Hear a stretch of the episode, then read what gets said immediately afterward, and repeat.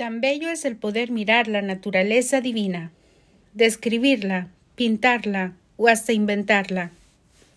Es muy importante darse la oportunidad de dejar a un lado la lista de cosas por hacer, ya que esto ayuda a liberar toda tensión a causa de toda preocupación que siempre te mantiene ocupado.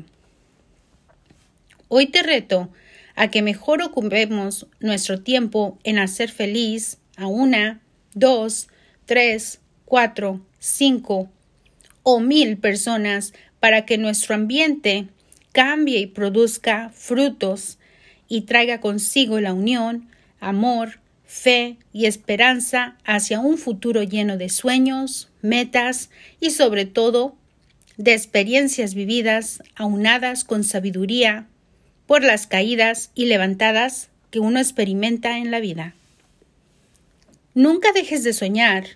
Más de las veces creerán que se está loco, pero la locura es lo que ha traído un sinfín de invenciones que nos facilita nuestra forma de vida.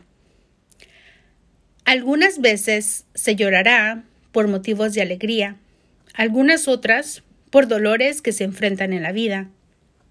Solo recuerda mirar a tu alrededor, ya que cuando la tormenta se aproxima, la calma llegará para cambiar situaciones adversas que no coordinan con nuestro andar. Un fuerte abrazo.